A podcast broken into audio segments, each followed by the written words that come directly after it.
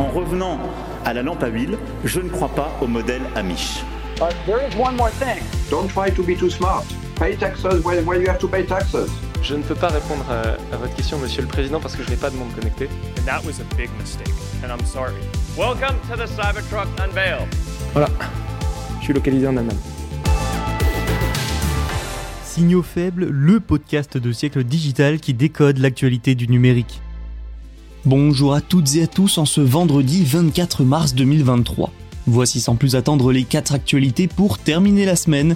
Nous ferons un point sur TikTok. Son PDG a été auditionné devant le Congrès américain et la Chine a réagi à la possibilité d'une vente. Nous ferons également un tour d'horizon des chiffres clés et des grandes tendances de la cybermenace en 2022 en France. Troisième actualité, ChatGPT évidemment qui prend désormais en charge des plugins. Et on termine avec Snap qui propose sa technologie de filtre aux commerçants. Pas mal de choses donc à évoquer dans l'épisode d'aujourd'hui, alors on ne traîne pas, c'est parti. Et il y a déjà pas mal de choses à dire autour de TikTok. Nous allons parler de la réaction chinoise à la possibilité d'une vente de TikTok, mais avant parlons de son PDG et de son audition devant le Congrès américain cette semaine.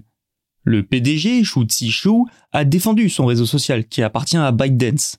Ou du moins, il a tenté de défendre son réseau devant l'agressivité des élus du Congrès. Pour rappel, ces derniers accusent TikTok de danger pour la sécurité nationale, notamment en raison d'un accès supposé du pouvoir chinois aux données des utilisateurs et aux contenus diffusés sur la plateforme. Déjà, notons que le PDG n'a pas attendu l'audition pour se défendre.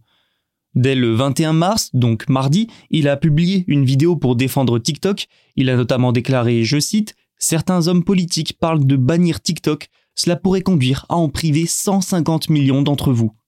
Une partie de sa stratégie est donc claire, mettre en opposition les utilisateurs qu'il défendrait aux élus qui, en tant que poignée d'hommes et de femmes, souhaitent interdire une plateforme à la masse.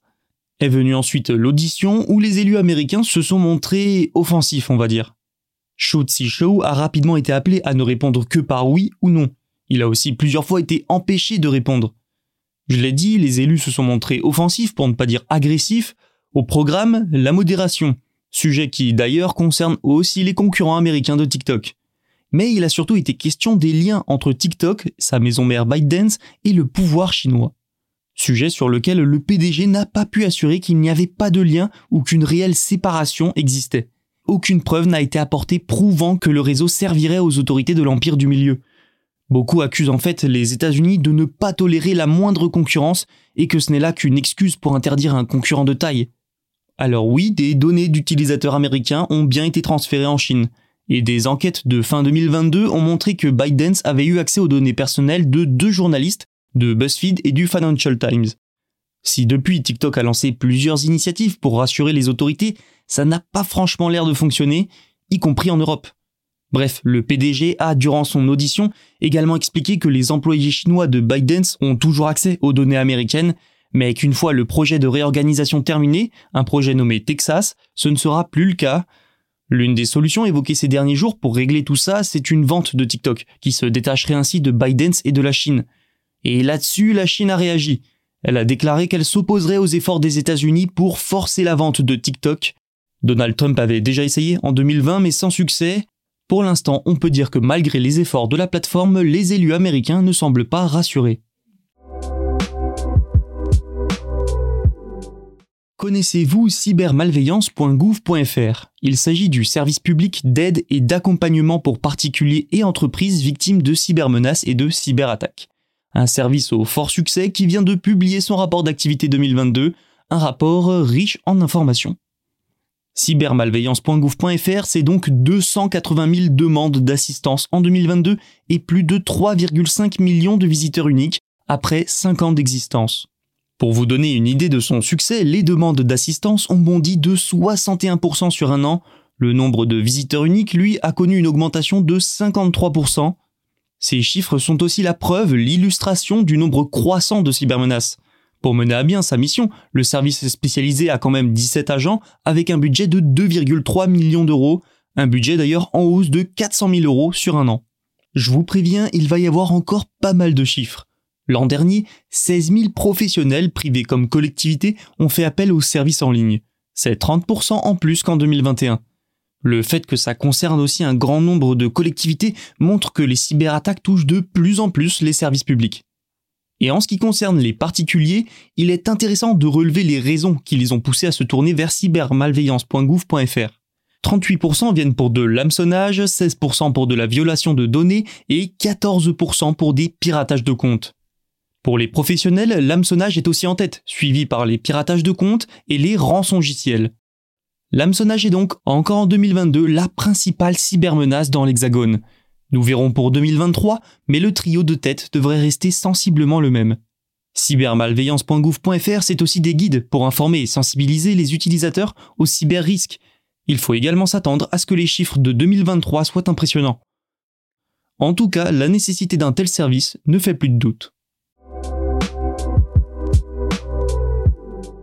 Encore une nouveauté de taille pour ChatGPT. OpenAI y ajoute la prise en charge de plugins. Et voilà comment, par une simple mise à jour, la société augmente considérablement les capacités du robot conversationnel avec un accès direct aux données du web. Et oui, le problème principal de ChatGPT jusqu'ici, vous l'avez peut-être remarqué, c'est que l'intelligence artificielle était limitée. Elle ne pouvait extraire du web que des informations issues de ses données de formation, donc les données qui ont servi à l'entraîner et ces données, eh bien, elles s'arrêtent en 2021. Avant, si vous parliez à ChatGPT de la guerre en Ukraine par exemple, eh bien, le robot ne savait pas de quoi il s'agissait. Selon OpenAI, les plugins permettront désormais à ChatGPT de naviguer sur le web mais aussi d'interagir avec des sites particuliers. Et avec ces capacités, l'IA peut devenir une véritable interface pour tout un tas de services. Pour vous donner une idée, je vais vous parler d'une vidéo de présentation de ces dernières capacités. Dans cette vidéo, quelqu'un utilise ChatGPT pour trouver une recette puis commander les ingrédients nécessaires sur Instacart.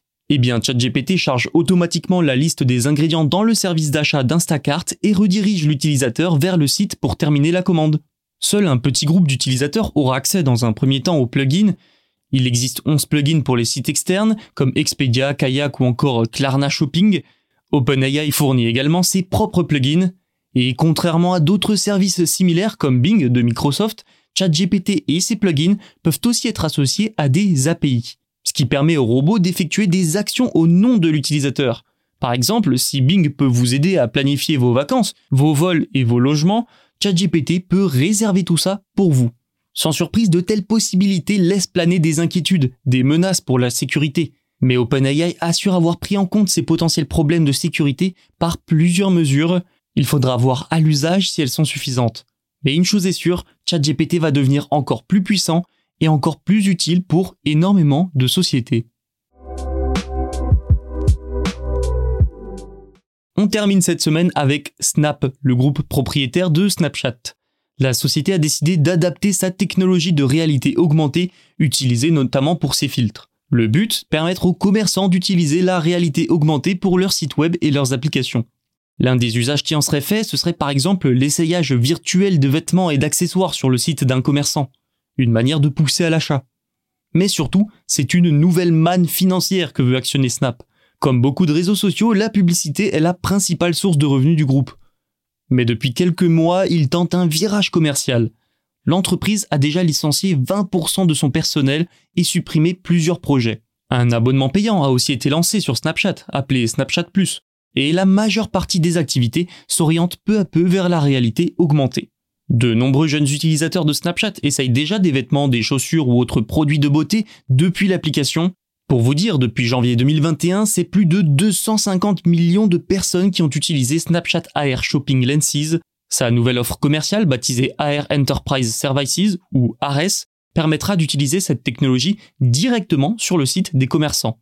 Le premier produit de ce service, appelé Shopping Suite, aidera les détaillants à créer des représentations 2D et 3D de leurs marchandises et à stocker les actifs numériques. Snap affirme que sa technologie est réaliste, ce qui est l'une des principales préoccupations des détaillants. Une telle technologie pourrait notamment permettre une diminution des retours de marchandises. C'est enfin un moyen pour le groupe de prouver que sa technologie en vaut la peine. Si je dois résumer, Ares, c'est pour Snap un moyen de trouver de l'argent de prouver que sa technologie est au point et de rassurer les investisseurs. Voilà, c'est tout pour aujourd'hui. N'oubliez pas de vous abonner pour ne rien manquer et on se retrouve lundi pour un nouvel épisode. Bon week-end